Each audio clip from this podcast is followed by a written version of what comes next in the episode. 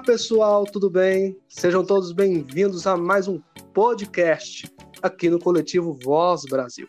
É um prazer estar aqui com vocês hoje. Para quem não me conhece, né, eu me chamo Antônio Carlos, sou fundador e ADM aqui do coletivo. Hoje vamos ter um bate-papo super legal e especial com o nosso convidado, Yunini Terena. É, ele que é indígena da etnia Terena, arquiteto, ilustrador ativista, vixe, e muito mais, rapaz. E o Nini, olá, tudo bem com você? Oi, oi, gente. Oi, oi, Antônio Carlos. Muito obrigado por ceder o espaço aqui para mim, por me dar a oportunidade de fala, por dar visibilidade de novo à, à nossa luta indígena, ao movimento. É, como diz a breve apresentação, eu sou Yunine Terena, indígena da etnia Terena, do Mato Grosso do Sul, comunidade terra indígena Limão Verde. Atualmente resido em Goiânia, sou arquiteto, ilustrador, é, tenho um pé nas artes cênicas, é, procuro estar sempre indo para cada campo é, para mostrar que nós indígenas podemos ocupar qualquer lugar.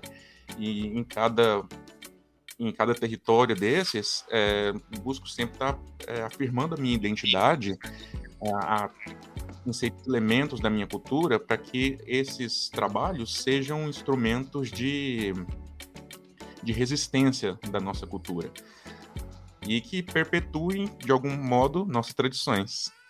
É, tenho 24 anos e é isso.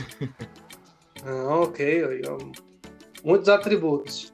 E o Nini, já que você tocou na questão, né, eu também, na introdução de você ser arquiteto, ilustrador e tudo mais, é, no ano de 2019, se eu não me engano, né, você fez uma intervenção artística, né, numa imagem da estátua do Anhanguera. Para quem não sabe, aqui em Goiânia, nós temos no centro de Goiânia uma estátua do, do Anhanguera, que na verdade o nome dele era Bartolomeu Bueno da Silva, a Anguera foi tipo um nome que os índios que residiam naquela época aqui no estado de Goiás, né, que apelidaram ele de Anguera, né, que traduzindo para a nossa língua agora é Diabo Velho, né, porque ele fez umas mágicas lá para seduzir os indígenas, para é, tentar conquistar e colonizar ali a região do centro-oeste do Brasil.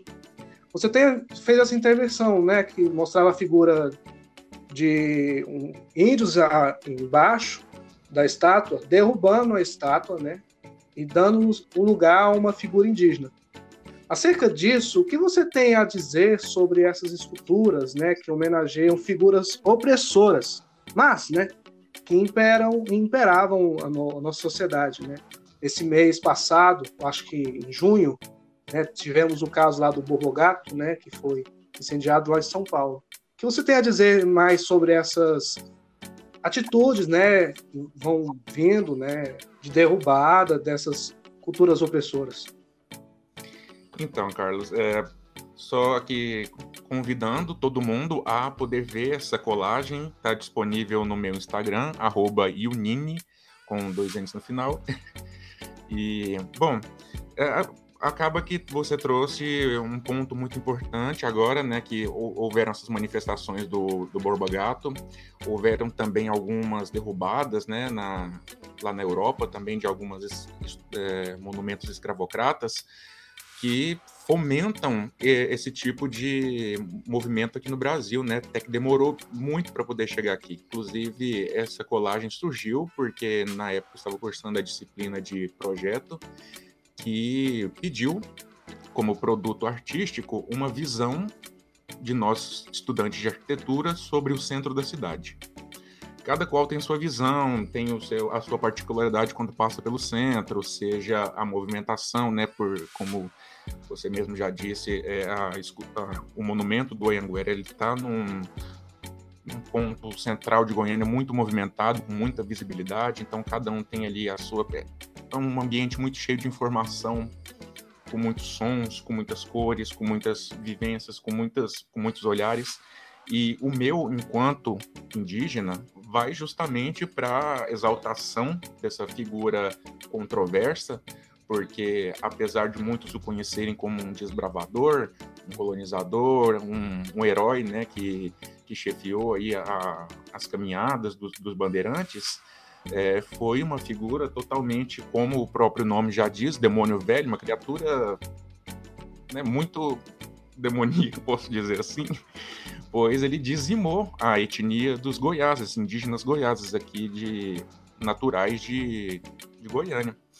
É, tanto que não temos mais nenhum descendente dessa, dessa etnia.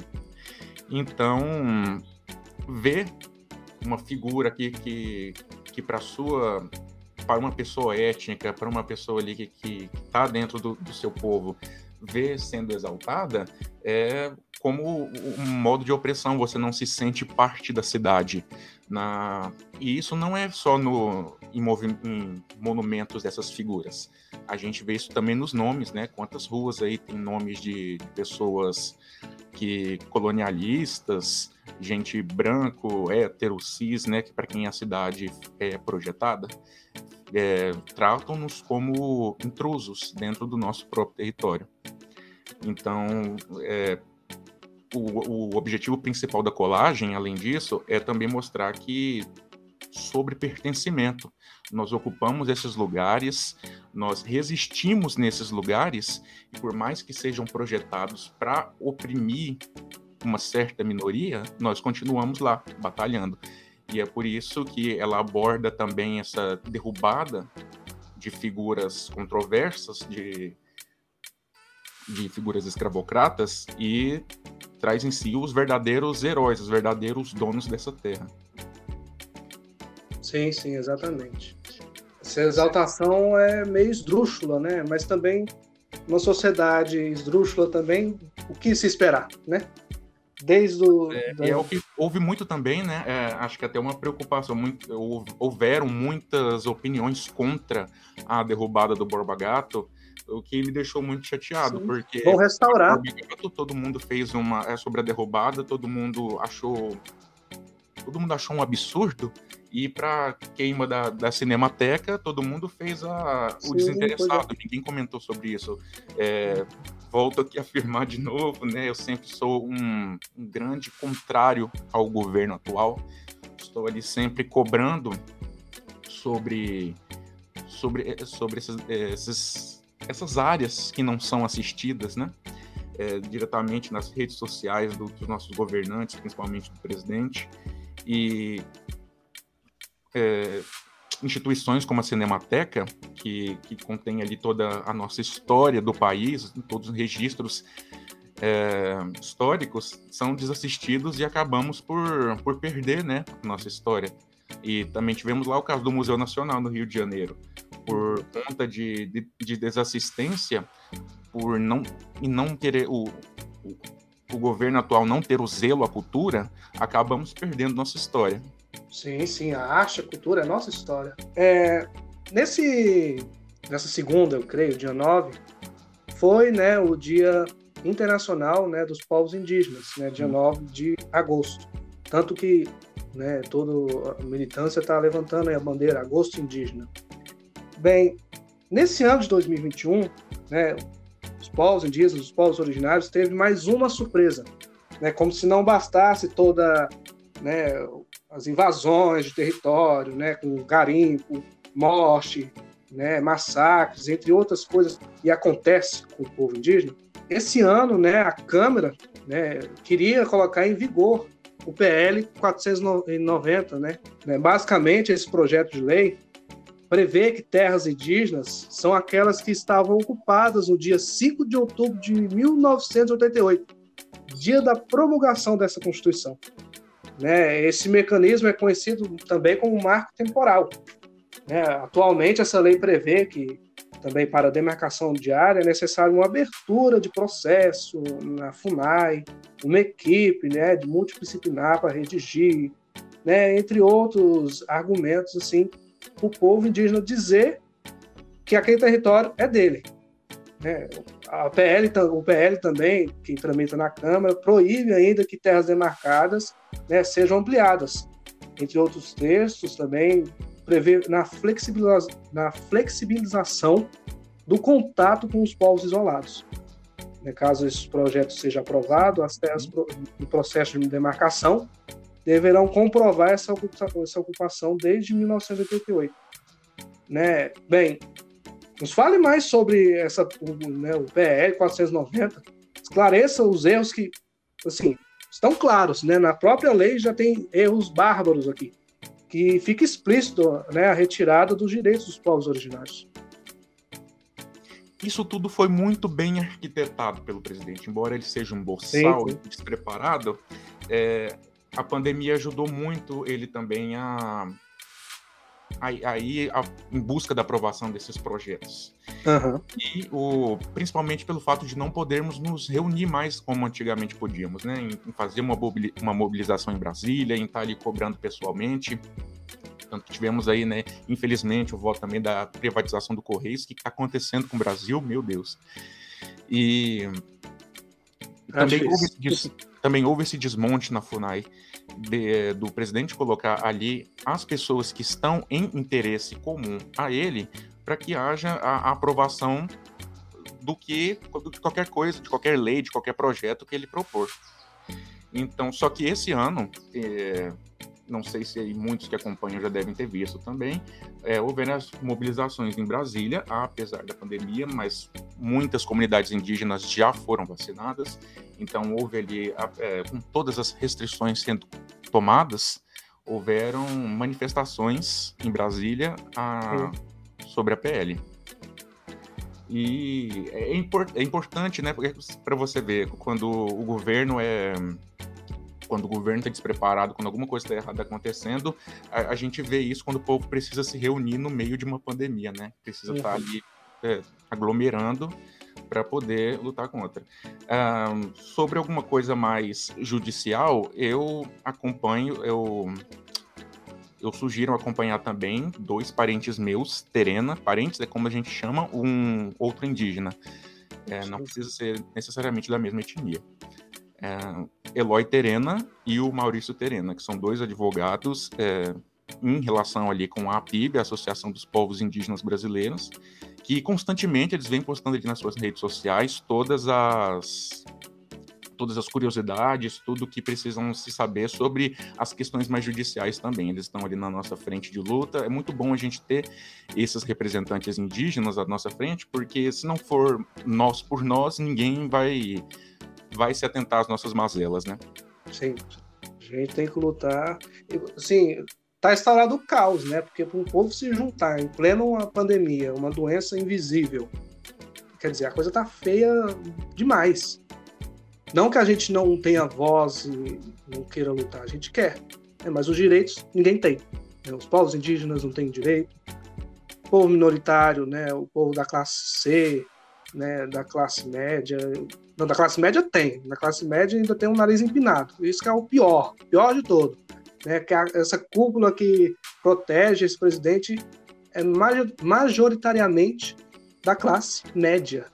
A gente fica assim horrorizado, porque classe média. Pessoas defendendo seus interesses próprios ali, né? É um pessoal que antigamente não tinha a voz, não tinha o, o peito para poder se dizer abertamente preconceituoso, e uhum.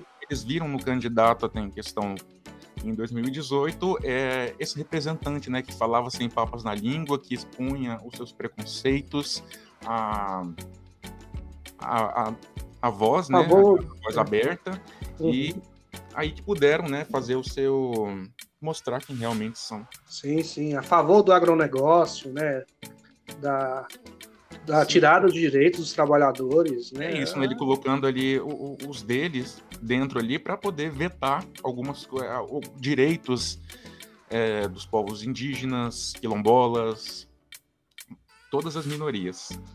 E for, for, são por essas são por esses nossos representantes que têm mais visibilidade, principalmente agora no, no âmbito mais virtual, porque com a pandemia houvemos, tivemos muito aí o, a virtualiz...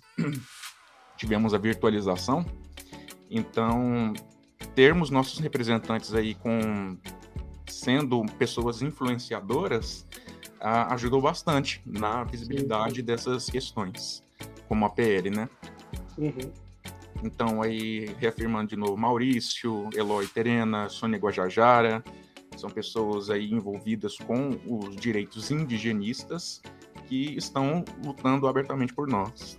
Sim, sim. Tem coletivos também, né? Coletivos nas redes sociais também que atuam nessa questão. Coletivos de mídias sociais também. Exato. É, e você falou também um negócio importante no começo sobre o dia 9 ontem ser o Dia Internacional dos Povos Indígenas. E agradeço aqui novamente você pelo espaço cedido, porque numa data tão importante, é, o coletivo estar dando visibilidade ao, ao nosso movimento, às nossas lutas, é muito importante. Também tivemos a participação do, do Centro Acadêmico do, da Arquitetura, da UFG, que me chamou para uma fala no, na sua página do Instagram, porque até então eu sou o primeiro aluno indígena da arquitetura em oito anos, que foi quando eu entrei. Então, ter ali, falar um pouco sobre como é a resistência de um estudante indígena dentro de um curso elitista é, foi importante. Ainda mais assim, como pessoa étnica, né? De estar ali reafirmando a sua cultura em cada projeto que você faz. Sim, sim. Eu que agradeço pela disponibilidade, pelo tempo. É estar aqui debatendo, né? E mostrando sua opinião sobre né, o movimento e tudo mais. E o Nini, eu só tenho a agradecer, muito obrigado viu? Qualquer coisa, estamos aí, portas abertas, né?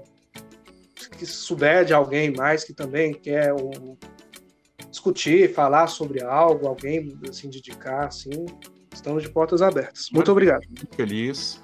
É, indicarei também, eu sempre indico, né, o tanto o Instagram quanto todas as suas mídias sociais aí para o pessoal que, que gosta, que quer acompanhar, que quer ter mais informação.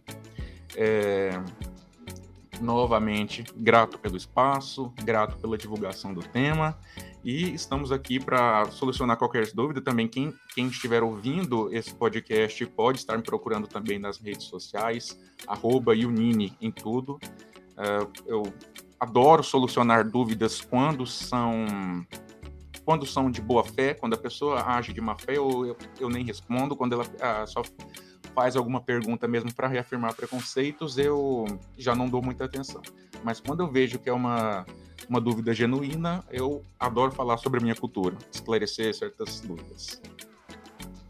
Bem, pessoal, foi um prazer novamente estar aqui com vocês em mais um podcast. Muito obrigado pela presença de vocês, ouvintes. É um prazer enorme estar aqui sempre com vocês. Um podcast do Coletivo Voz. Para quem quiser seguir as nossas redes sociais, é arroba voz underline br no Instagram e no Facebook. E também aqui no Spotify. É voz underline br bem galera muito obrigado pela presença e até a próxima